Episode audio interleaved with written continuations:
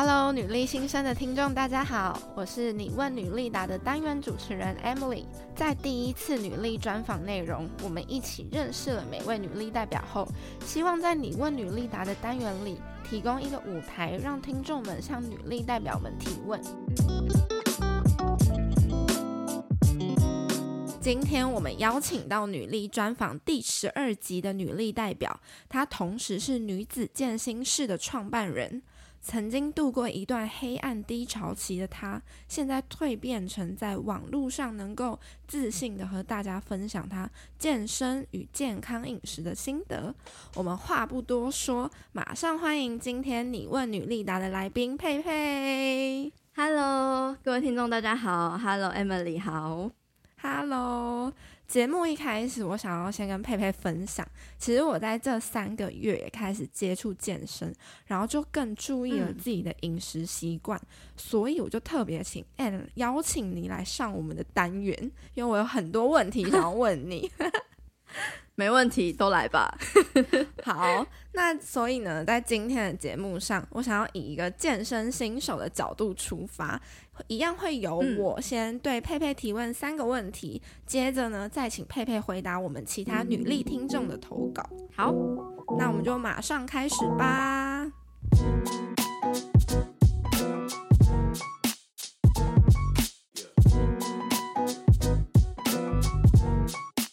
首先呢，第一题我想要问佩佩，因为我自己身为上班族，所以我能够运动的时间都非常有限，就是顶多下班之后或者是周末。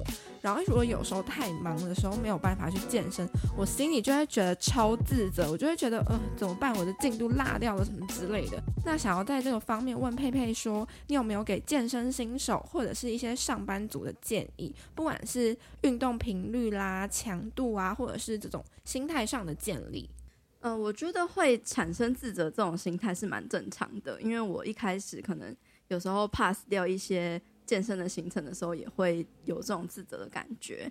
但是我觉得要先去剖析这种为什么会自责的原因，就是你要去挖说，诶，为什么我会觉得自责？是因为我没有遵守我对自己的承诺吗？还是说，我觉得不运动就是不应该的？那为什么呢？当你去挖掘说自己为什么会感到自责的时候，你可能比较能够清晰的看见，诶，这个情绪产生的来源在哪里？那等你挖掘到了之后，其实还有另外一个呃观念，我们也要有，就是其实你的整个人生是非常的长的，然后你现在才刚接触健身，呃，三个月吧。对，那等于是在你这辈子是一个非常非常短的刚开始而已。即便你没有每次，就是可能每周你你去个三四天，每次都有达成，可是总比你一开始还没有健身，都没有运动习惯还来得进步了。嗯，就是跟自己还没健身的时候相比，对，相比，而且是是有进步的。而且再来是，其实运动这件事情也是有分。强度的差别，那每一个人的体质说真的是不太一样的。有一些人他已经处在于慢性压力的状态下了，当他去逼自己再去运动啊，而且是比较高强度的运动的时候，他身体就会有过多的可能皮质醇，就是压力荷尔蒙，会导致你的身体状态会更差。然后那种那种状态的话，反而其实要舒压会对身体比较好。所以其实运动。不一定，不一定真的是好事。以长期来说，运动是好事的，只是就是要看你的身体状态，还有你的整个呃生活的状态。然后我自己会建议说，如果你你的压力没有那么大，你还是希望自己有一个健康的身体的话，那可能一周你可以尽量让自己至少有三天的重量训练。那当然，这是理想值啊！如果你没有运动习惯的话，你也可以从一周一天、两天开始，那慢慢的去培养这个习惯，然后了解说，哦，偶尔我 pass 就是真的没有时间，太忙，然后真的错过了，那也没关系，可能我再隔一天去补啊，或者是隔几天去补，这样子给自己一点弹性，然后不要太过自责，因为如果自责的话，会产生压力，然后会自我谴责、嗯、自我责备。那这对你自己的嗯、呃、帮助不大，你可能就会觉得呃更没有动力，或者是你其实是以罪恶感去驱使你去运动的。那这个动力是负面的动力，就不会是一个正向的动力。嗯所以反而就是你可以回归到比较轻松的心态，然后回归到说，哎，其实我想要运动，是因为我想要让我的工作更有精神、更有效率等等的，回到这个比较正面的起始点。那我想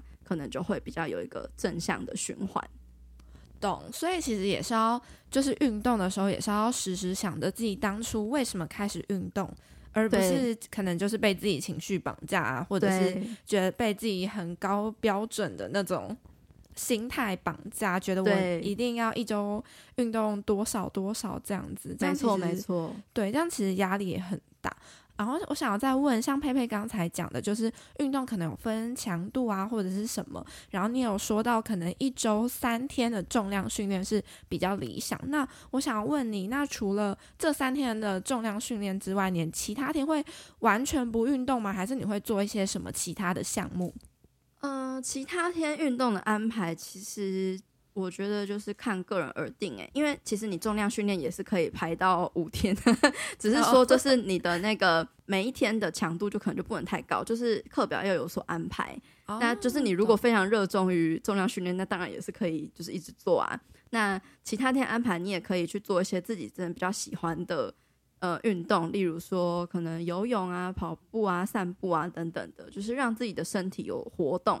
让你自己心情保持一个愉悦的感觉，其实也是不错的。对，懂，明白。嗯，但是如果你真的想要休息，那就休息啊。就是我觉得也可以，就是让让自己有一些喘息的空间。对，或是不一样的活动，也不一定一定要运动嘛。你可能也可以去学东西啊，或者是画画还是什么的，反正就是很多兴趣可以培养嘛。对，我自己觉得是这样啦，因为我会觉得。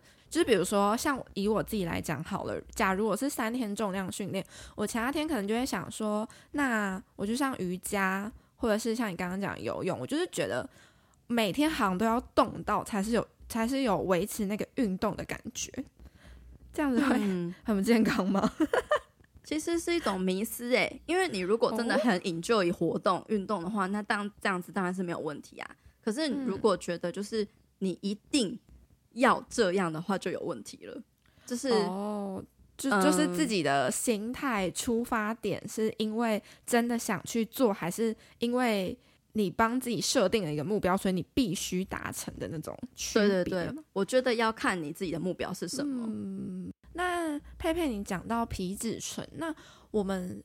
怎么样会感觉到自己的身体已经无法负荷，或者是他需要休息，不能再继续运动下去？是可能以肌肉酸痛度吗？还是怎么样？嗯，你可以从你自己的身体状态去察觉。例如说，你可能会很疲累，然后睡眠品质很差，睡不好。那你可能也会很难修复，像是肌肉酸痛很难修复。等等的状态，就是反正你自己觉得你的整个状态很差，你就知道说你有可能是太过疲劳，你需要休息了。哦，对，那种感觉是不太一样的。嗯，就是你运动应该是要让你能够精神、体力等等的变好，而不是让你越来越感觉越来越差。嗯，理解理解。所以如果我们身体真的发出一些。你不要再运动了的这种讯号，其实我们自己是感受得到的吗？对，不过那个可能需要一点经验，就是你要有过好跟坏的分别，你可能才会感才会知道说，哦，原来我好的状态是这样，哦，原来我坏的状态是这样，哦，原来是这样哦。因为我我觉得刚才听你讲，我就会觉得好像有点抽象，就是嗯，我说不定我现在疲劳是因为工作太累，有点无法区别那个累是运动的累还是其他因素的累。这其实蛮难的，因为我们现代人都比较缺乏自我觉察的能力，对，然后我们也常常没有感觉到我们身体的讯息，可能就是一味的会去往别的地方看啊，例如说，哎，别人说什么，别人做什么，我就去做，然后忽略自己身体的声音，嗯嗯、或者是说，哎，呃，我现在想要工作，那我身体其实很累了，可是我想要工作，所以我硬盯着我自己工作。然后长期忽视自己身体的感觉跟声音，会觉得说哦，我我不需要累，我不需要休息等等的，就是以大脑的思考主导的行动，然后忽略了身体的声音这样子。所以我觉得这真的需要练习，就是练习说。嗯、呃，我真的要相信我自己的身体，懂？就是倾听身体给你的讯号的感觉，对，不要以大脑觉得怎么样就怎么样，这样。对，这个这这个其实我需要很长，我觉得真的需要很长年的时间的练习，而且你也要懂得放下，因为哦，真的太多资讯会告诉你要怎么做，要怎么做。可是其实每一个人真的都不一样，你应该要去针对你自己。的身体在说什么，然后去听这样子。哦，嗯、很喜欢这个想法。佩佩真的是健身也健心哎，没错，很 切题。我觉得我目前就是因为我才刚开始接触健身，所以我还在、嗯、我还在找那个。运动跟工作之间的平衡点，平衡，嗯，对，这有可能是因为我现在就是非常热衷健身，然后觉得运动带给我的快乐就是很大、很舒压，所以我就是一些休闲的时间就是想要去健身啊，就是往健身房跑，可能就是再过三个月再来看看好了。我再跟你分享，好啊，好啊，我觉得很棒哎，因为我一开始也是这样，就是会觉得啊，健身好有目标的感觉哦，然后感觉每一天自己都在进步。没错，没错，就是那那种感觉，就是哇，屁屁股越来越结实的感觉。对对对，好好把握这个新手的蜜月期。天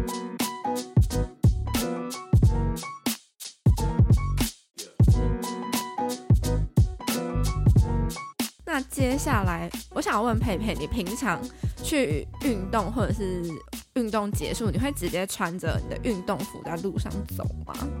会啊，好，我就要跟你分享我最近遇到困扰，就是我一开始也觉得，哎、嗯，好像也没有怎么样吧，而且就是我在家换好再出门，这样就是可以减少我要去健身房什么换衣服的时间，这样很很麻烦。可是我就发现，因为我就会穿那个 leggings 加，可能是一个短版的上衣，嗯、我走在路上都会被路人看呢、欸，然后才。我才惊觉我这样很奇怪吗？然后我还就是问我身边的朋友，在我还在 IG 上面发现实动态那个投票，哎，我就问大家说，呃，你们会穿这样子出门吗？然后大家也都说会啊，会啊，会啊。我就觉得，哈，那为什么？就是我真的很明显的感觉我被别人看，或者是好像大家觉得我很奇怪。所以我想要问佩佩，就是你在自己在经营自媒体啊，然后可能也会在。呃，社群上面 po 你健身的照片或者什么的，你有遇过类似像言语骚扰或者这种呃目光骚扰让你不舒服的情况吗？你确定那些人看你不是觉得你身材很好吗？嗯嗯，看起来不像啊，真的吗？我觉得搞不好是啊，因为其实。呃，我其实也自己遇过，而且我遇过更没礼貌的，就是 我在路上哦，就是只是只是在走路哦，结果我就突然被一个阿嬷就在后面就是拍我的肩膀，就说：“哎、欸，妹妹啊，你几岁啊？”然后我就我没有回答他，然后他就接着讲说。嗯你穿这样好难看哦！我那时候就穿那个 那个粉红色的 leggings，然后短版上衣，就跟你一样这样子。他、嗯、说你穿这样子真的好难看哦！你看你这个裤子太贴身了。然后我那时候真的是，我一瞬间我不知道讲什么，我无言。然 后我真的无言。然后然后他就走了。然后。我也就是我真的无话可说，就是我那一瞬间我是头脑空白的，然后我也没有觉得不舒服或是怎么样，我只是觉得超莫名其妙。然后，然后我后来就是我在 IG 上我有我就跟大家分享这件事情，然后大家也是就是回应超级热烈，就说天啊这。阿嬷太失礼了吧，然后就说，然后有人就说什么，你要回阿嬷说，哎，你那阿嬷你才难看，不行不行，不能这样子，不能不能人身攻击阿嬷，反正就觉得很好笑。然后，然后我就跟大家讲说，我觉得是老一辈的审美观，还有一些人对于呃这样的穿着可能不是他们习惯的方式，他们就会有所批判。可是那只是因为他们不习惯看到这个穿着打扮。那我觉得这件事情可以套用在很多人生各个方面的事情上，就是当你做一些，或是你你比较与众不同啊，或者是你比较特立独行啊等等的，你一定势必会受人瞩目，人家就会想要多看你一眼，因为你跟别人不太一样，怎么样的？我自己是觉得穿 leggings 还有穿短版上衣超好看的啊，而且而且真的很多人这样子穿啊，那这个就是运动的穿搭啊，那他们不能理解，那是他们不懂。我自己是这样讲，对。那你会然后那你会怎么样应对？就是你还是会继续这样穿在路上吗？还是你就是不管别人说什么，就觉得哦，阿妈不懂啦，这样？对啊，我就会觉得，就是我要怎么样是我自己的自由吧，而且我也没有什么做出什么妨害风化的行为啊。然后大家也都这样子穿呢、啊，然后我自己也觉得蛮好看的、啊，那我就自己，而且我也觉得蛮舒服的、啊，我也我也没有碍到别人啊什么的，我就觉得我这样穿 OK 啊。只是像我妈，我妈她连穿那种黑色的 leggings，就是可能是比较紧身一点的黑色的裤子。她就说她要去买一件短裤再套上去，因为她怕、oh. 他怕人家看她的屁股啊，就觉得她屁股很大啊什么的。然后我就说啊又怎样？然后他就说就是可能别人看了会不舒服啊什么的。然后我就说 我就说你也太太贴心了吧？然后 对，妈妈根本就不替人着想。对，可是可是可是真的是呃，我觉得人家别人怎么看你。然后有什么样的想法，那也是他们的想法啊。我妈说真的屁股也真的也不大啊，我就一直跟她只是说服她这样子。然后我就一直就觉就觉得她没有问题。然后为什么她要一直觉得自己有问题？可是我也觉得说，呃，如果你真的觉得不舒服，你真的觉得你可能嗯、呃、搭一件小短裤啊之类的比较安心的话，那其实也没有关系。那我觉得你自己、oh. 你自己只要。能够对自己的选择舒心就好了。懂？对，你刚刚讲套小短裤的话，我才想到，对耶，还可以套小短裤诶。这样子的话，我到健身房就是直接把小短裤脱掉，我就也不用换衣服，好像是一个蛮好的折中的方法。对啊，对啊，也是可以。我自己是我自己，当然内心也觉得这样子很好看啊，有什么好批评的吗？但是你知道，就是。真的在路上，你看到那种骑摩托车阿伯在停红绿灯的时候，就一直盯着你看，你就会哦，我就会觉得是怎样？到底是怎样？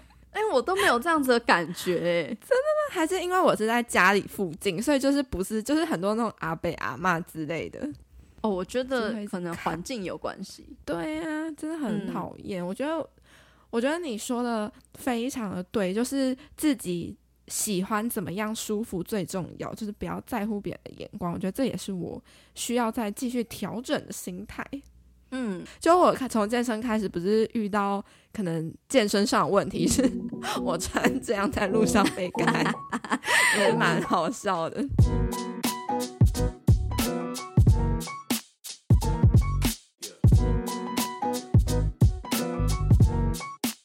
接下来我想要问佩佩，你你开始健身之后，你你起初的理想目标是什么？就是你可能有觉得，呃，你的 role model 是谁呀？或者是你想要练成什么样子吗？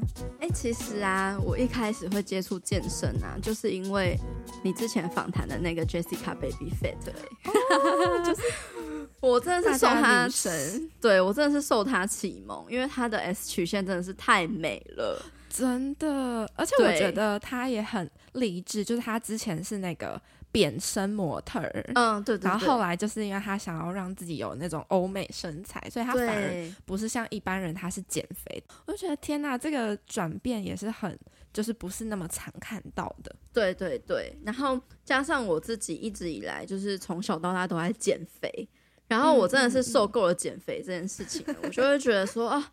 就是我这么努力，我也没有多瘦，那我倒不如就是练出一个好看的身形，然后还可以就是吃得饱足，开开心心的多好这样子。所以那时候当初接触重训的时候，其实是去找他的教练上课，就是他一个 uncle，他的教练，哦，嗯嗯，对，然后就是有去上那个 S 曲线，嗯，翘臀曲线讲座之类的这种班这样子，对，然后。就学习到了蛮多健身的知识，然后自己也有去找教练去上教练课。然后我其实，呃，我的目标就是想要练出 S 曲线，那还有就是想要增肌减脂，所以其实心里头还是想要减脂的。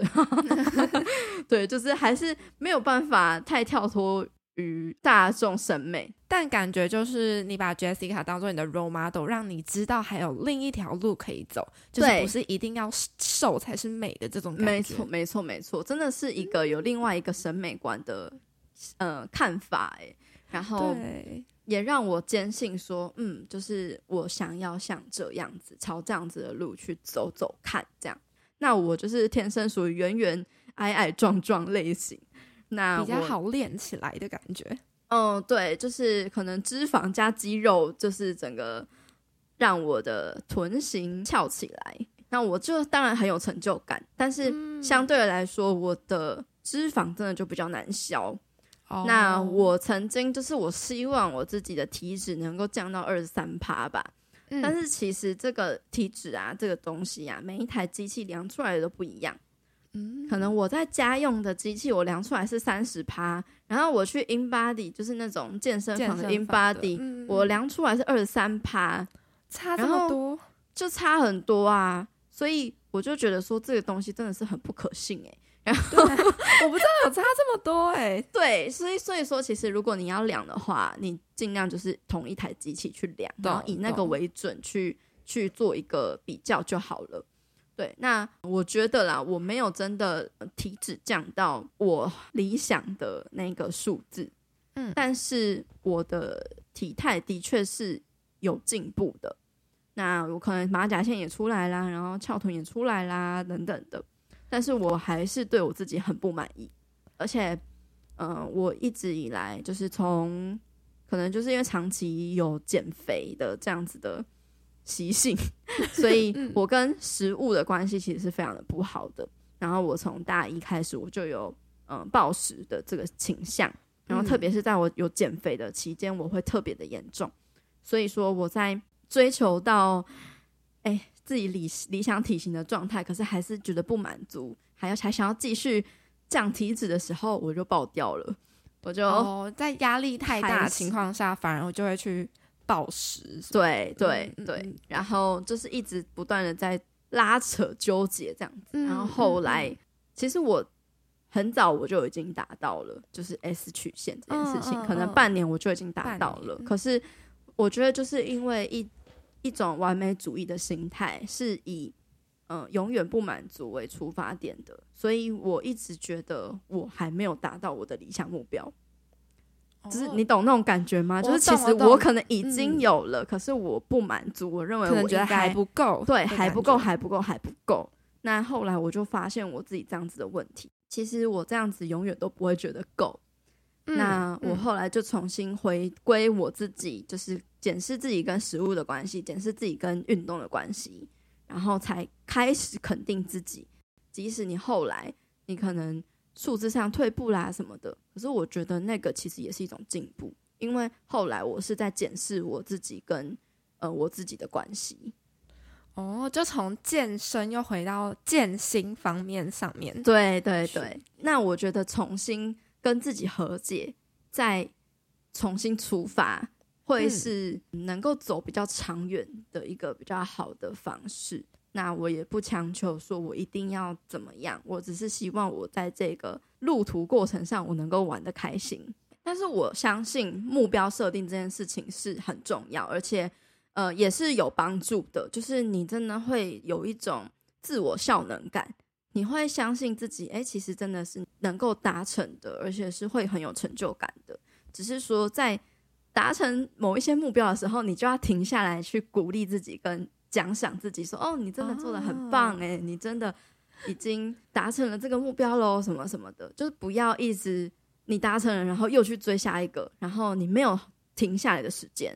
可能大家开始接触运动之后，就是一直想要减肥、减肥、减肥，然后可能没有短期内没有看到效果，就会开始怀疑自己是不是练的不够多啊，或者是什么的，就是这种目标导向会让。”运动这件事情变得很有压力，然后也变得没办法肯定自己。嗯、那我也想要知道佩佩，那你现在除了就是会不断的鼓励自己以外，你现在帮自己设定的目标是什么？身材方面，我现在走一个很佛系，就是就是没有追求，然后对我就是希望自己是以健康为主。那我很相信说，其实你只要健康了，你的体态是会随之而来的。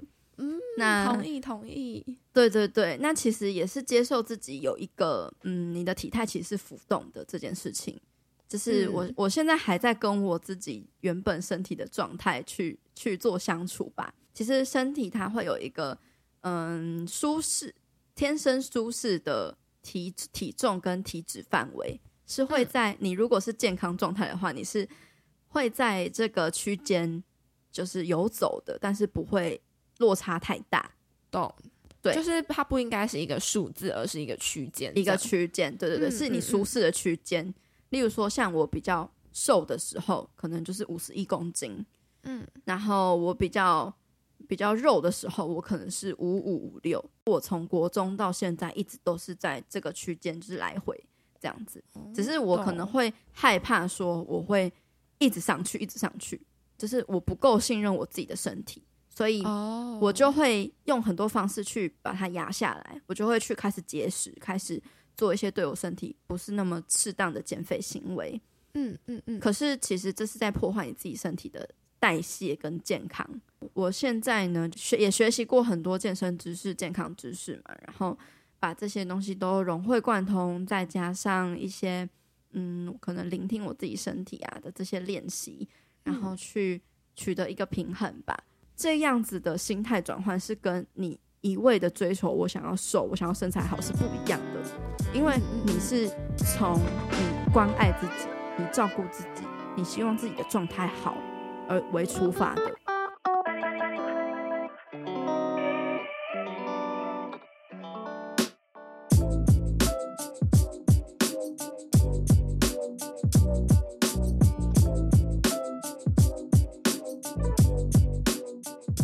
接下来呢，我们就要进入到我们的听众提问的问题。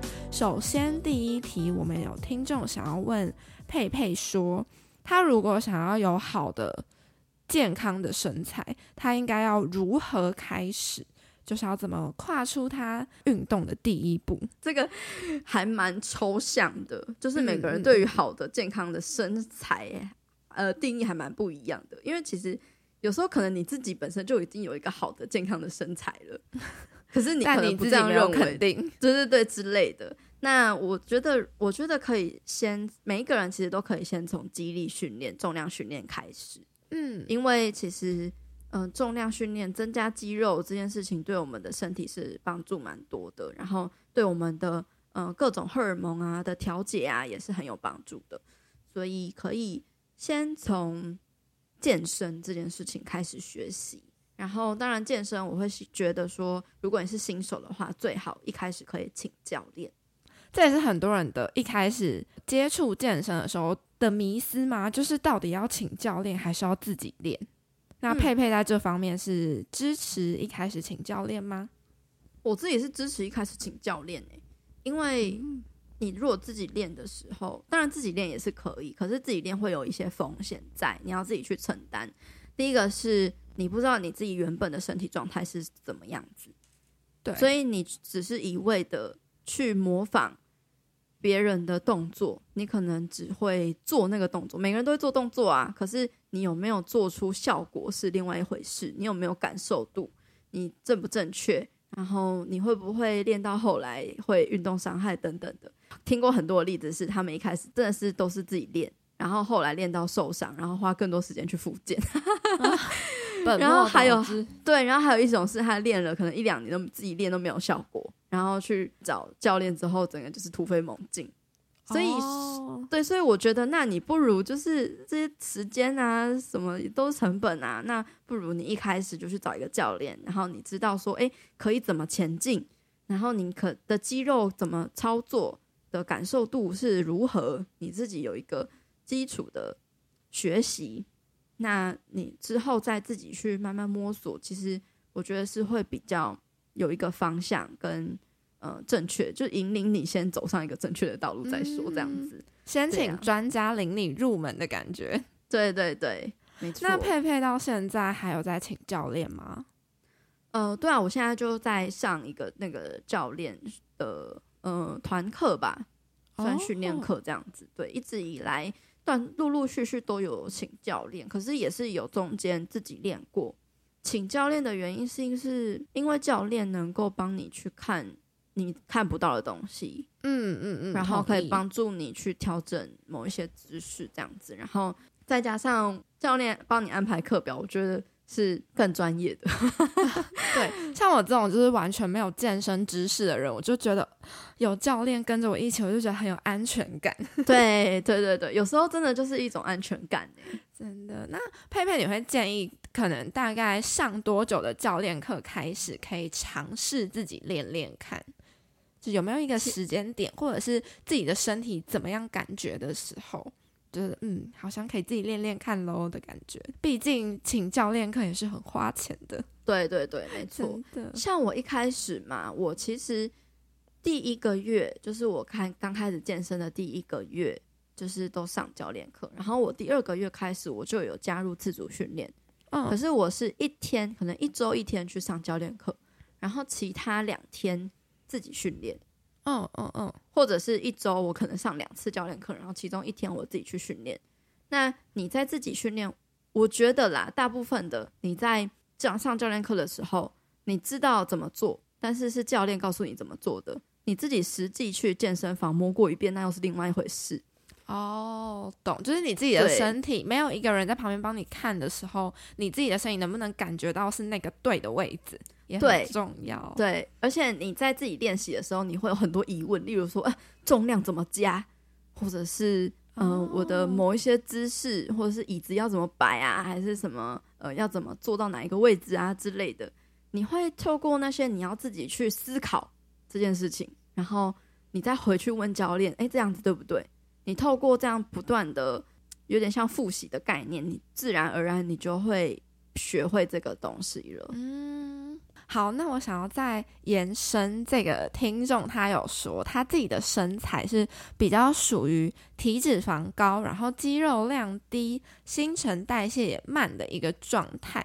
那对于这样的呃身体状况，佩佩有没有什么样的建议？可能在饮食上吗？或者是像你刚才讲的做重量训练？说真的，每一个人的身体状况都不太一样。那同意。虽然说对，就是体脂肪高、肌肉低、新陈代谢慢，我相信这是很多现代人 拥有的身体的样貌。所以这个我们也是会倾向于说，可能呃脂肪比较容易倾向累积脂肪的这样子的体质。那其实我们的身体啊，是被很多荷尔蒙激素给控制的。嗯，过去我没有这个概念的时候，我只会纯粹的去用。嗯，可能少吃多动来让我自己变瘦，嗯，这是应该大家最入门的呃减肥方式吧？对，对。可是这个问题是，呃，你的身体你少吃多动的时候，你少吃了嘛，你身体就没有比较足够的营养，对。然后你又多动，你身体可能就是会比较累，比较疲累，它压力会比较高。嗯，那你的身体其实是希望你好好活着的。它是，它会有很多的求生、生存的机制，保护你的能量。嗯，那当你在处于这种哦，又没有东西吃，然后又要活动这么多的状态下，它就会进入一个省电模式。它会希望你不要再增加太多的代谢活动量，然后它会保留你的能量，所以你自然而然你可能就无法再继续瘦下去，你也就停滞。这样，对，那。同时的时同时间，你的代谢也会下降，然后你的心情可能也会变差，等等的。哇，一连串身体的反扑，没错，真的是身体的反扑。然后，嗯、呃，你的身体会开始提高各种让你饿的 荷尔蒙，它会让你呃提升你的可能饥饿素，然后让你会比较容易饥饿，就会变成一个恶性循环。你反而。就会在节食跟暴食中间一直不断的来回摆荡。说真的，过去我会有暴食症，也是有这样子的一个身体生化反应的参与。我现在对“少吃多动”那四个字已经有点阴影了。对，就是 原来它背后身体还有这么多的运作，就是我们对不知道知道，没错，怕，就还没有瘦下来之前先暴食。对对，所以反反而你你不减肥还比较好，这样子。吃的量，吃的热量可能要少于我们输出的量，当然就是身体是处于一个热量赤字的状态，当然就是会变瘦的。可是我们要非常注意，就是你少吃多动的那个比例多寡，不能够做的太极致。嗯、然后其实你也要就是，嗯，多去学习一些关于身体激素啊、身体运作模式的一些相关知识，那你就会知道说，哎，其实。我们如果这样子的一个身体状态的话，它是属于一个嗯，在名词上有一个叫做低能量流的状态。嗯嗯，对。那但是我们一个好的身体状况应该是要属于高能量流的。那高能量流就是嗯、哦呃，你有高的高热量又有高消耗，就是你可能你的高热量让你的身体有身体各个生理机能有充分的营养可以运作，它是安全的。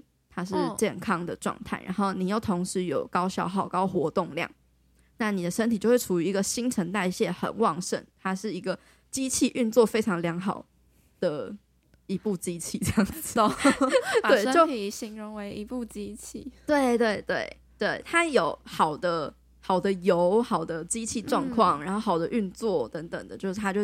就是运作比较好嘛，但是你如果又不给它油，不给它东西吃，然后你又一直不断的让它运作，它又没有办法休息，那它一定会处于一个比较低能量流待机模式的状态，所以那时候你可能可能就会越来越差这样子。所以说，嗯、体脂肪高、肌肉量低、新陈代谢慢，有可能大部分其实都是出于生活习惯的问题。你的生你的生活习惯让你的荷尔蒙混乱。总结佩佩的这一段，就是我也是学到了很多身体上面的小知识。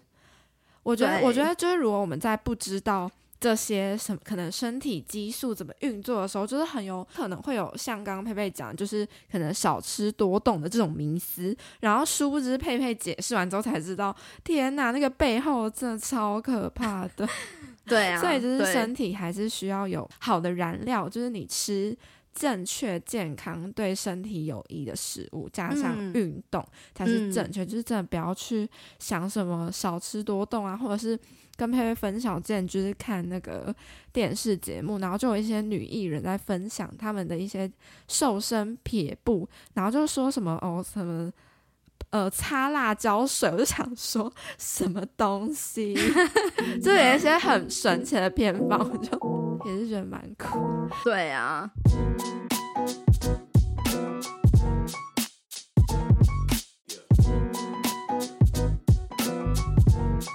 接下来有一个听众提问，跟上一题也有点切题。他说，应该要怎么样调整自己，才不会被那个实体的数字绑架？可能他就只有在体重或者是体脂的数字下降的时候，才会觉得自己的。运动有成效，或者是才会开心。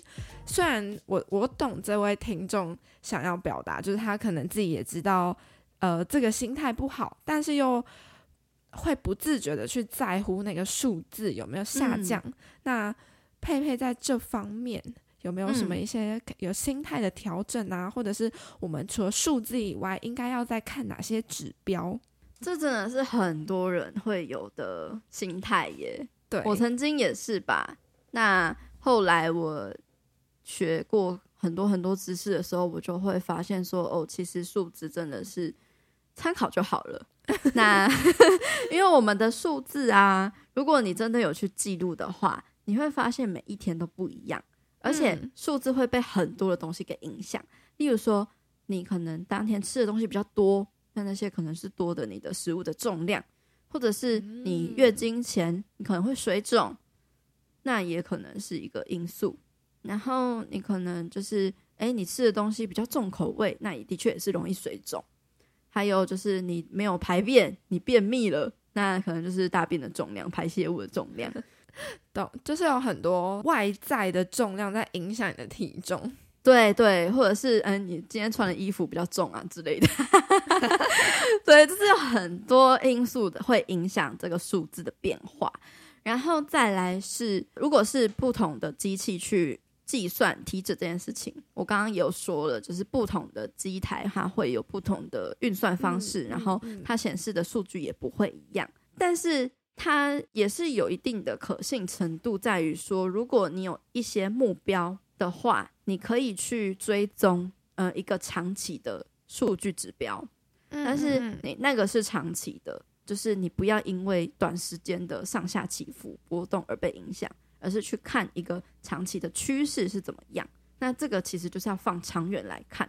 嗯，就是不要，就是要知要有认知，说数字不是唯一反映你身体状况的，它是有误差的。对，它是有误差的。你会讲，我真的不知道哎、欸。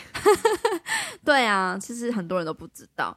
而且其实啊，你不一定是只有体重或体脂数字下降才是进步，因为这个其实就是被所谓的我在我自己的频道有讲过所谓的 diet culture，就是节食减肥文化。给影响，他们会鼓励说，呃，瘦就是美，你数字下降，你才是呃人生胜利组等等的，就是会灌输你这些信念，让你不知不觉认为这件事情是对的。可是信念这个东西，有时候是别人强加给我们的，它并不，它不一定是事实。那我们要去看清楚这个呃后面的信念的问题。那其实很多很多人。他们呃很多女生吧，他们在开始健身之后，他们增肌起来，体态其实是更好的，可是他们的体重是更重的，因为他们的肌肉量变多了，因为肌肉是比脂肪还要重三倍的。所以说，你如果量起来比较重，可是你的体态你自己很喜欢很满意，那又怎么样？它可能是肌肉的重量。对啊，而且、哦、好赞哦，而且其实。你别人又看不到你的数字，嗯，嗯，就是你又不是就是扛着体重机出去走路，好喜欢这个形容哦。这个数字名就只有自己看到，然后自己又很爱找自己麻烦。对呀、啊，就是这样子啊。然后别人看的其实就是你的体态、你的样子而已。不是说不看数字，是不要只看数字。对，对，我们还要看，如果我们自己体态明明就是越变得越自己越来越喜欢，或者是身体状态你自己也觉得越来越好，那就不要只觉得说哦，数字下没有下降啊怎么办？就是应该要看外在。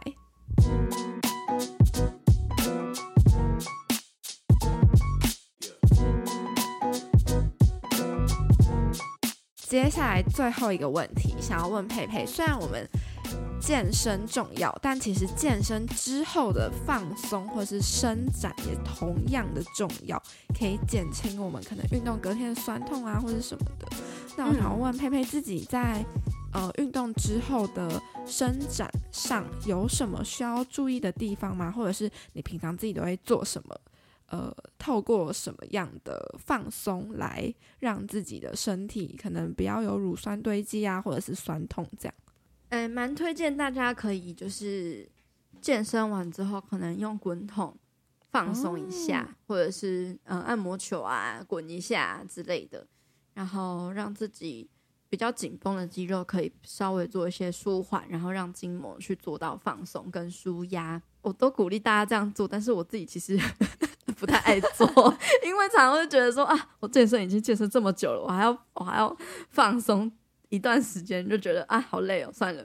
但是其实他这个 身体紧绷的状态其实会累积的，对，对，所以其实还蛮建议大家可以就是至少放松个五分钟也好，这样子有做比没做好。哦、对，懂。我在健身房也常常看到有人在里面滚那个，我我自己是没有滚过啦，老实说，嗯、然后我就会想说。滚那个真的有效吗？什么的？然后我自己也是走那个健身完之后就觉得、呃、超累，我要马上 赶回家那种，然后对一秒都不想多待那种。对，好，那我从下一次开始我就要来好好研究一下滚筒要怎么用。可以可以，不然我每次健身完隔天，然后在办公室上班的时候都觉得。哦超紧，真的超紧的。对啊，时不时起来走一下啦，然后拉拉筋什么的，真的就是如果当下没有勤劳一点的话，隔天真的很明显。嗯，没错。那我想要问佩佩，就是我们有我们的读者也很紧张，就是如果健身，他开始健身之后，然后反而让小腿可能越来越壮，的话，嗯、那是因为可能他放松没有做好吗？还是怎么样？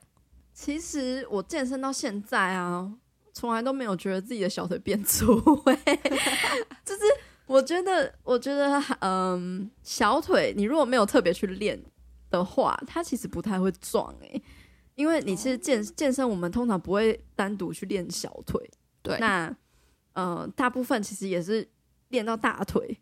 所以小腿变壮这件事情，我觉得还蛮蛮特别的。那其实小腿粗壮这件事情，其实很大部分的程度是基因的问题哦。那是可以透过可能像健身之类的方法来改善吗？可以去塑形，就是可可能可以让它的形状可能会变变得比较好看之类的。或者其实这个方面我不是专家，但是呃，可我我有我有听说，你走路的姿势也会有差别，嗯、就是你如果姿势走路姿势不是那么正确的话，其实也是会让小腿变粗。那小腿呃也是有可能会有水肿的问题，所以有可能不是粗，那是水肿。嗯、也是有很多因素会对每天状态可能也都不一样。对对对，很多因素会影响，然后。嗯，要要去看那些因素是什么这样子。如果这个听众还是有更进一步关于小腿的问题想要问佩佩的话，可以再私讯给我们，再帮你转告给佩佩。好 好的，那我们今天的问题就回答到这里，感谢佩佩。好，谢谢。最后呢，想要问佩佩，你近期有没有什么新的计划可以跟我们的听众分享一下？最近呢，嗯，我。在筹备一个线上课程，是跟一个中医健身教练合作的课程。哦、那我们这个课程呢，叫做全方位体质平衡班。那它其实是帮助那些呃很忙碌的现代人啊，可能会有一些慢性病的问题，或者是会有呃不断的减肥又复胖啊，或者是他可能想要增肌吃很多，他都提升不了重量啊，或者是。他会有很多，比如说像头痛啊、经痛啊，或是皮肤病啊等等这些慢性的疾病，但是不想要透过嗯药物或者是保健食品来治疗的话，嗯、就可以透过我们这一堂线上课程，它是结合中医跟荷尔蒙的知识概念，去找出你自己的体质，然后透过你自己的体，针对你自己的体质去找出最适合你自己的食疗还有运动方式，然后去调整你的。体质达到一个身心健康状态都平衡的状态。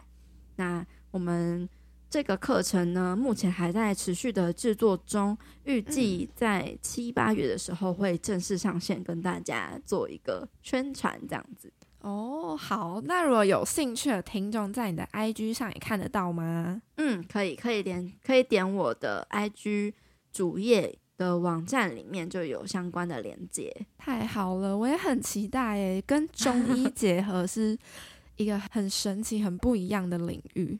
对啊，对啊，其实我自己也是没有什么研究，所以很期待之后佩佩的这个新企划。那今天超级感谢佩佩回来，你问女力达单元担任来宾，今天也是我第一次。虽然没有跟佩佩见到面，因为我们今天是远端录音，但期待之后我们有机会可以真的面对面聊天。好，我也非常期待，期待你下次再回来女力新生玩。那我们就先跟大家说拜拜。拜拜。